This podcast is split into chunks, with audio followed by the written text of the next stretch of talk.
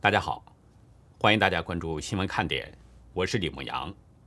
今天是美东时间七月二十一号星期三，亚洲时间是七月二十二号星期四。美国国务院二十一号表示，副国务卿谢尔曼将于七月二十五、二十六号两天访华，届时要在天津市与王毅等官员进行会面。美国是希望双方坦率交流，以推动改善美中关系。英国智库国际战略研究所二十一号表示，美国国防部长奥斯汀将在二十七号于新加坡发表演讲，阐述美国协助印太国家做出自主选择、推动重建美好未来计划等。英国二十一号提出与欧盟重新磋商北爱尔兰的贸易问题。欧盟执行委员会执委塞夫科维奇发布声明说。欧盟拒绝重新谈判英国脱欧后有关北爱尔兰的贸易安排。二十一号下午，河北省保定市东吕乡东吕村出现了大型龙卷风，持续长达半个小时，许多建筑物的屋顶、墙面被掀起，卷上天空。中共的官方说，龙卷风造成多间厂房受损，两人死亡。截止到美东时间七月二十一号下午一点。全球新增确诊中共病毒人数二十六万一千零六十二人，总确诊人数达到了一亿九千二百二十二万四千五百五十四人，单日死亡是两万零七百五十六人，死亡总数是四百一十三万三千三百一十一人。下面进入今天的话题，我得到了更多关于郑州洪水的真相，今天重点就要说说这些情况。另外呢，也要说说疫情情况。谭德赛认为，人类可能要回到了原点。美国过敏与传染病研究所所长福西可能要有麻烦了。共和党议员已经呼吁美国司法部对他进行刑事调查。那么，在今天的真实中国画展呢，将带大家欣赏两幅新的画作。大家也可以到我们的优乐客会员去观赏。我们所有展示过的作品都已经上传到了优乐客网站。欢迎大家前去点赞。今天早晨在查看河南郑州的洪水消息的时候，中共官媒中新网一个消息跳入到了我的视线：直击洪水消退后的河南郑州街头。文章说，经过一夜的抢险救援，积水路段的积水明显下降，但街头仍有多处积水严重。从官媒配发的几幅图看，真像是洪水消退了。我感到很奇怪，因为当地时间二十一号凌晨，河南水利厅发消息说呢，这次的强降雨超五千年一遇，五千年一遇的强降水这么快就消退了。咱们也不知道河南水利厅这个五千年一遇是怎么得出的结论，反正网友是气炸了，不少网友呢是怒斥中共无耻，甩锅给老天爷。网友指出，这种描述。稍微过过脑子就知道不可论证，除了想把所有责任归于不可抗力，还有什么作用呢？查看其他的媒体才知道，郑州的洪水啊，并没有完全退，只是稍稍缓解，其实仍然很严重。只是中新网在选择性的报道，专门挑选不痛不痒的内容报道，而且当地的气象部门还预报，今天当地仍然有大到暴雨。所以我们提醒当地的民众，还是要做好预防，或者尽快转移到安全地带。不仅中新网在撒谎，粉饰太平，几乎所有的中共官媒都在集体撒谎。今天的《人民日报》头版，不见郑州特大洪水的任何只言片语。你要翻到第七版的时候，才可以看到这样的标题：河南遭遇强降水，多地多部门采取应对措施。文章强调各方是全力以赴救援，但是对受灾的情况有多少人员死伤都没有提，只说是转移避险约十万人。中共央视的道德楷模海霞本身就出生在河南郑州，家乡遭遇洪水，他对着全世界说：“河南郑州这次的应对很有样。”为中共唱赞歌，海霞很快就遭到了网友的痛斥。随后呢，他换了一副面孔，装出了一副悲情状，为河南加油，为郑州打气等等。今天上午，习近平对防汛救灾工作做出了重要指示，强调说呢，要把保障人民群众生命财产安全放在第一位，更要防止因灾返贫和大灾之后有大疫。习近平表示，今日河南等地是持续强降雨，郑州等城市发生严重内涝，一些河流出现超警水位，造成重大人员伤亡和财产损失，防汛形势十分严峻。从习近平发重要指示看，似乎是被超大雨量带来的巨大灾难给吓到了。但是很奇怪，他并不承认郑州市发生了洪水，只说是严重内涝。根据维基百科的资料，内涝指的是城市内部由于雨水没有办法及时通过排水系统排出造成的积水灾害。但是大量的图片和视频显示。路面上的积水已经淹到了人的胸部以上，这究竟是严重内涝还是洪水呢？是北京领导人认知有问题，还是在故意淡化灾情的严重程度呢？法新社引述中共军方的消息，河南洛阳伊河滩水坝在今天凌晨出现大约二十米的决口，凌晨五六点，当局实施了两次爆破。而实际上，河南境内还有大约三十座大中型的水库的水位都是超过了警戒线，情势相当危急。今天凌晨三点，河南的防汛部门已经把应急响应这个级别是从二级提升到了最高级别一级。气象部门通报，郑州昨天二十号下午的四点到五点，这一个小时之内降下了二百零一点九毫米的雨量。打破了1975年河南林庄降下的198.5毫米的记录。郑州气象局表示呢，说这次降雨从十七号晚上就已经开始了。十七号晚上八点到昨天二十号晚上八点，三天的降雨量达到了617.1毫米，相当于是下了往年一年的雨量。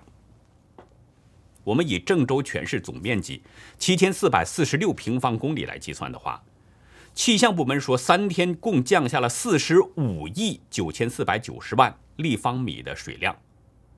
当局还做了一个比较，说杭州西湖的库容量呢，大约是一千四百四十八万立方米，而郑州三天的降水，等于是把三百一十七个西湖倒进了郑州。这次郑州遭遇强降雨，这是不能否认的事实。但是昨天中午。有郑州民众在市中心实拍的时候发现，短短大约半个小时，整条马路突然被洪水淹没了。自由亚洲指出，证明洪水不是因为暴雨造成的，而是因为突如其来的洪水。今天凌晨一点左右，当局做了个通报，说位于郑州上游的长庄水库出现严重险情，在二十号上午十点泄洪了。郑州防灾服务台郑州发布，在今天的凌晨一点钟说呢，由于郑州遭遇历史上持续最大强降雨，而且上游水量大，郑州长庄水库防汛形势极其严峻。通报表示，七月二十号上午十点三十分开始向下游泄洪，截至二十一点三十四分，长庄水库实时水位是一百三十点五四米，超汛线水位三点零五米。距当日最高水位已回落七十厘米。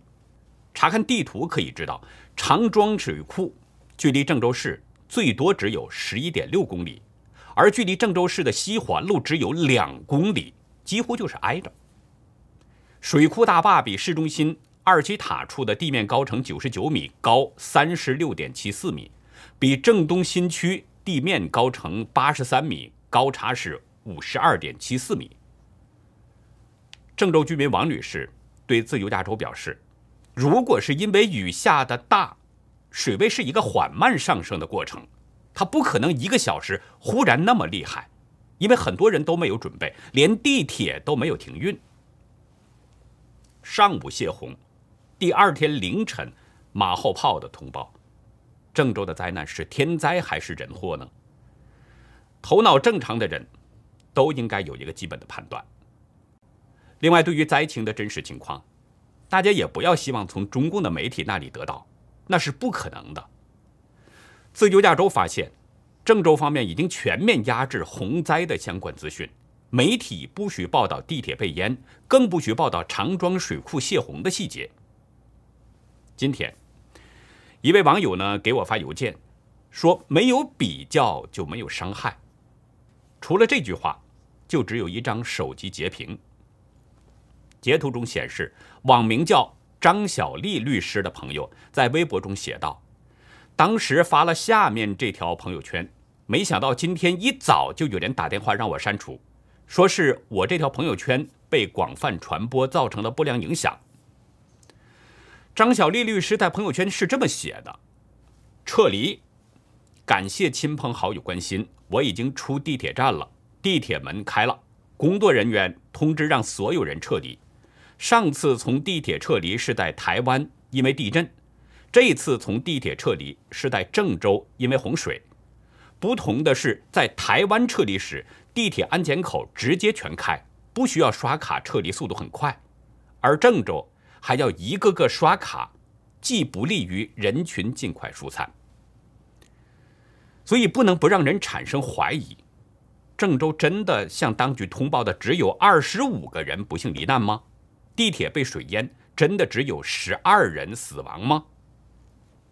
我是希望死亡人数越小越好。但是我了解到的情况可能真的比较严重。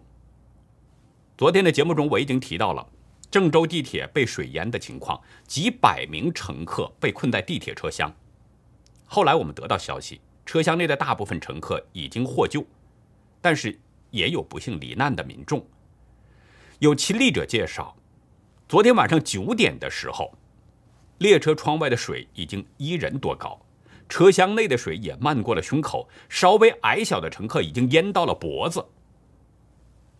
到救援人员凿开玻璃的时候，前后大约是四个小时。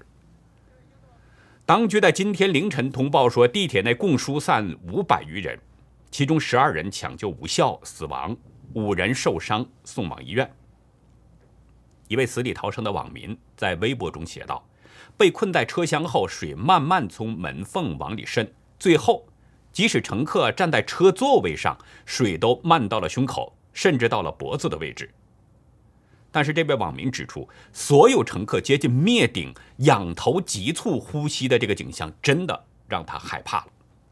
他说：“最恐怖的不是水，而是车厢内的空气越来越少，不少人出现呼吸困难的情况。”这个时候，已经有人给家人打电话交代身后事了。这位亲历者呢，也意识到了这个问题，于是处在崩溃的边缘的他呀，给母亲打了个电话，说：“妈妈，我可能快不行了，我真有点害怕。”但是他说：“慢慢的，也不用崩溃了，因为我也缺氧晕倒了。”幸运的是，他的电话突然间响了铃声，他的母亲又打来了电话，一下使他苏醒了。更幸运的是，救难人员。这个时候赶到了，砸破了车厢的玻璃，使奄奄一息的他最终得以获救。另一位获救的网友呢，对中国青年报表示，身边陆续有人出现缺氧、低血糖的症状，有人在发抖、大喘气、干呕。从这些亲身历劫者的忆述来看，当时整个车厢的几百人都是处在这种严重缺氧的情况。一位郑州的网友给我发了一段现场的影片，看画面的现场可能是郑州的某个地铁站，画面中显示有急救人员在给几个人做心肺复苏，地面上还躺着一些人，看样子可能是失去了意识。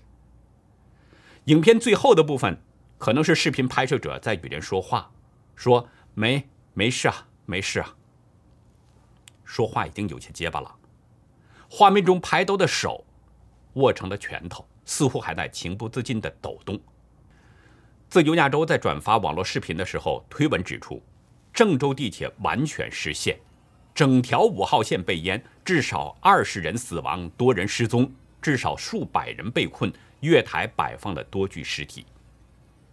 也有网民根据视频推算，认为死亡人数绝不是官方首次通报的十二人。当地市民张先生说。官方通报的是十二人，他到底是不是准确，那就不知道了。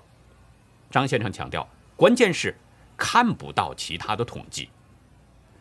郑州市原司法系统的官员刘女士，她透露，伤亡数字除了官方通报，民众不准谈论。她说地铁里啥情况都不知道，然后到底救没救出来，谁都不清楚，我们这边也不让说的。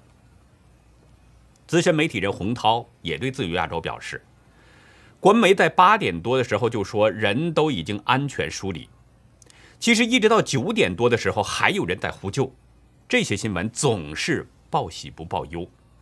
地铁公司承认是十二个，准确不准确，这就不好说了。一位三十四岁的何先生对南方周末表示，他为了去救自己的妻子，是步行前往沙口路站的。一个小时，他一直都在哭。到那以后，发现救援人员严重不足，不能救出所有人，于是他也加入了救援队伍。他背上一名男子，但是这名男子后来死亡了。这位何先生说，大多数人要么呕吐、头痛、窒息，要么因为缺氧而晕倒，情况非常可怕。就在当地时间。今天深夜的十一点四十分左右，也就是我这边的上午十一点四十分左右，一位郑州的网友向我爆料，郑州地铁被淹的并不是只有五号线，只是五号线的消息传播的比较广，所以人们注意到了这条线，而实际上郑州有三条地铁线都被淹了。网友跟我说：“牧羊你好，魔鬼发布消息说死十二人，五人受伤。”真是变态的政府！我朋友刚刚下地铁，水就淹没了，三条线淹没，在高峰期，死一千二百都有可能。在这位网友与朋友的聊天截图当中显示，他的朋友说，昨天就是二十号，说昨天还淹死好多人，都是在地铁里被淹死的，三条线被淹，昨天下午都是下班回家的，不闷死也得被淹死。我再次强调，我希望死亡数字是越小越好，损失越少越好。但是中共的鬼话，我是坚决不信。我们再来关注疫情情况。南京今天通报，截止到当地时间下午一点，总共是发现了十七例中共病毒患者。这十七例患者都是南京禄口机场的保洁人员，是在例行检查中发现的。从病例的这个情况分析，南京机场可能是爆发了群聚感染，所以禄口机场已经取消了所有航班。禄口机场附近的市民赵先生在今天对大纪元表示，机场周边的地区路全都封了，是今天突发的情况，今天才定的，机场航班全部取消了，今天已经全没有航班了。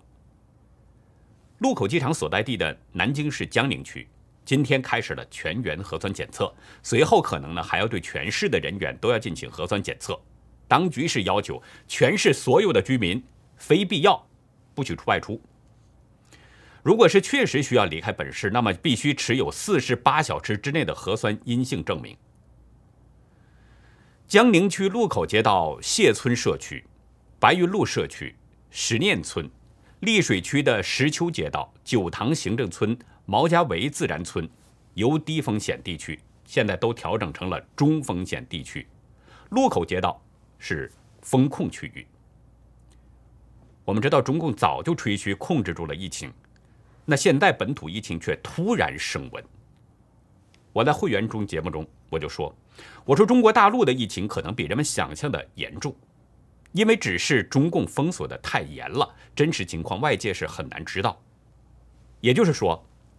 中国大陆现在究竟是第几波疫情？外界是很难知道的，不清楚。但是人们应该看到一个问题：疫苗并没有阻遏这场疫情。世卫组织总干事谭德赛今天在一个会议上表示说，世界正在走向失败。目前已经有超过四百万人死亡，数字还在不断攀升。他说，今年的死亡人数是去年的两倍。谭德赛认为呢，只要其中一种变种病毒让疫苗失效，那么全人类回到原点的可能性就越大。在所有人安全之前，谁都不安全。他说的回到原点，我认为其实指的呢就是中共病毒在全球刚刚爆发那个阶段。那个时候，人们谁都不知道究竟发生了什么，不知道夺命的病毒是什么，也不知道如何去应对。其实就目前而言，人类也并没有真正的了解中共病毒，甚至病毒是不是来自武汉实验室，就这么一个问题，现在都没有统一的说法。美国之音在今天报道，在中共官方认定的疫情爆发日期前大约四到六个月，武汉 P 四实验室主任袁志明。在二零一九年的一篇论文中坦诚，实验室存在着生物安全，而且他在二零一六年曾经向美国提出需要消毒剂和实验室密闭安全服的请求。袁志明发表在英文期刊《生物安全与生物安保杂志》上的这篇论文写道：“实验室生物安全处于危险之中，投资来源、隶属关系和管理体系不同。”这些实验室对条例的实施，在达标与合作工作流程上面面临着困难。搞科研出身的袁志明，在文中就断言，武汉 P 四实验室的状况令人堪忧。实验室的生物安全本应由专业人员或者是工程师管理，但是却由研究人员来兼职，这就使得很难及早识别和减轻设施以及设备运行中的潜在安全隐患。实际上，早在2016年，袁志平还曾向美国的国家卫生研究院就进行过求助。非营利组织司法观察发现，在美国国家卫生研究院与武汉病毒研究所往来的电邮中，袁志明曾请求帮助寻找消毒剂，以对 P4 实验室密闭安全服和室内表面进行消毒。根据信息自由法，司法观察查阅了这些邮件。他们发现，美国国家卫生院下属的过敏和传染病研究所通过生态健康联盟组织向中方提供了九项资助，用于研究蝙蝠冠状病毒。对于袁志明的请求，美方非常重视。与袁志明联系的国家卫生院病毒学家库恩向上司汇报的时候呢，给袁志明的邮件还标上了高度重要。纽约病毒学家拉斯蒙。对美国之音表示，袁志明是武汉病毒研究所的实地专家，很显然，他对所监管的实验室生物安全非常关切。实验室泄漏在世界范围内是屡见不鲜。鉴于这些声明，如果武汉的一个病毒学实验室发生泄漏，是不足为奇的。我们刚才提到，美国国家卫生研究院下属的过敏和传染病研究所，这个研究所的负责人。就是美国的首席传染病专家福西博士。司法观察指出，研究所是通过生态健康联盟这个组织向中方提供了九项资助，用于研究蝙蝠冠状病毒。这一点很可能要成为福西博士的软肋，备受人们的诟病。昨天晚上，共和党参议员兰德·保罗对网关专家表示，他正在给司法部写信。要求对伏羲进行刑事调查，原因是呢，保罗认为伏羲资助了武汉 P 四实验室进行功能增益研究，并且向国会撒谎。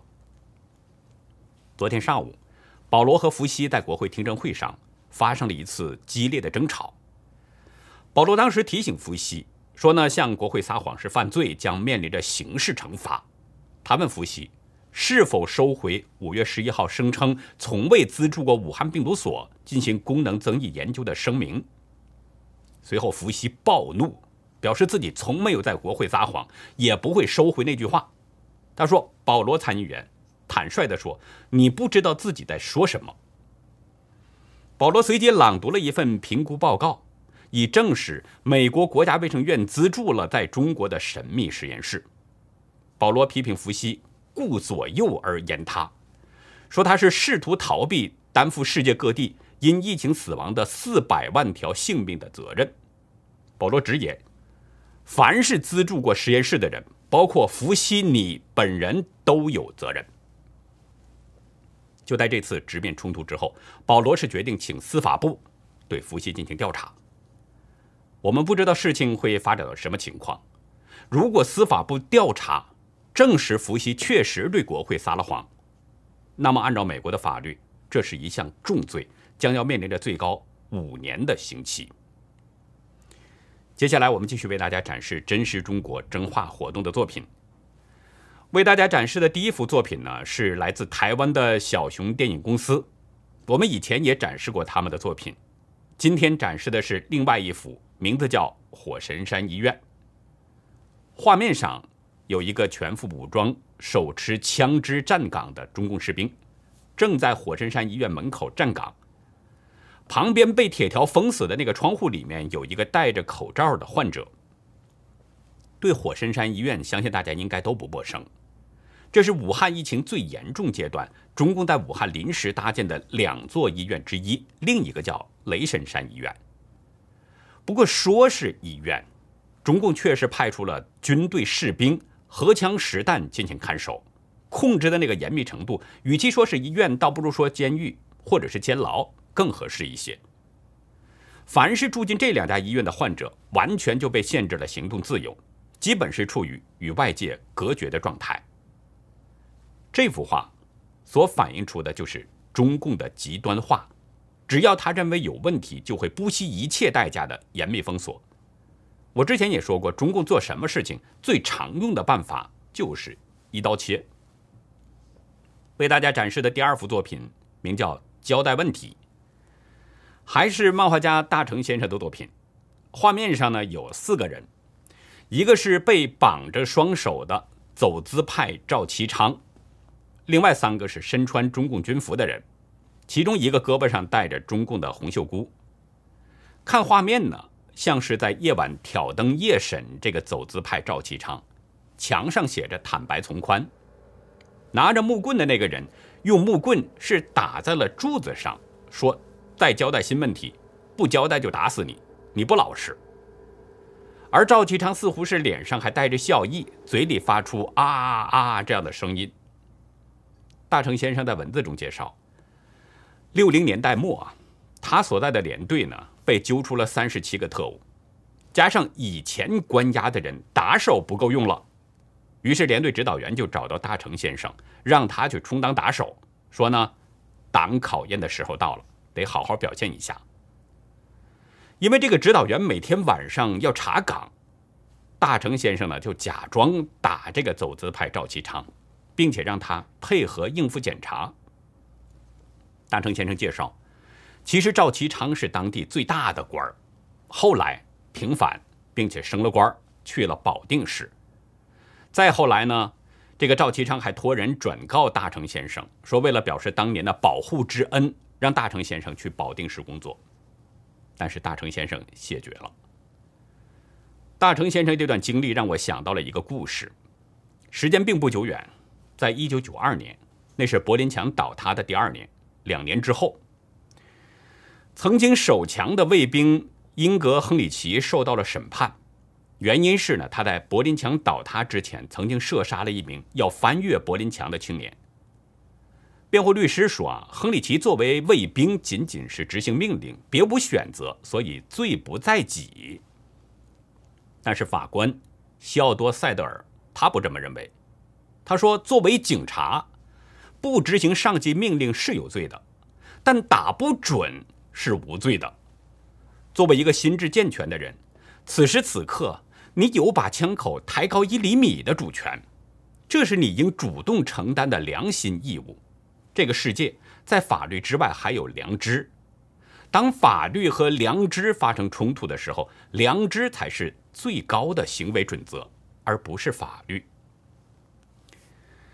感谢两位的精彩画作，在这个不同的层面向我们呈现了真实的中国。我希望大家都来参与我们这样的活动，救人的同时也是用画笔在记录历史，所以这非常有意义。我们呢是希望把这个栏目、这个板块一直办下去。只要大家不断的投稿支持我们，我们这个板块就不会停。大家的作品呢可以寄送到我们的爆料邮箱 xwkd 二零一七 at gmail 点 com，我会在节目中进行展示，然后上传到优乐客网站。大家如果想看以前的作品呢，也可以到优乐客去观赏，为您喜欢的作品去点赞。另外，大家在投稿的时候，请您介绍一下画作的内容。我发现啊，有一些画作呢，整体的感觉是很好的，画面感非常的棒，只是其中有一些创作元素，我们不能准确的把握您的用意，所以需要大家呢做一些说明，这样可以帮助我们能够更好的理解您作品所表达的意义。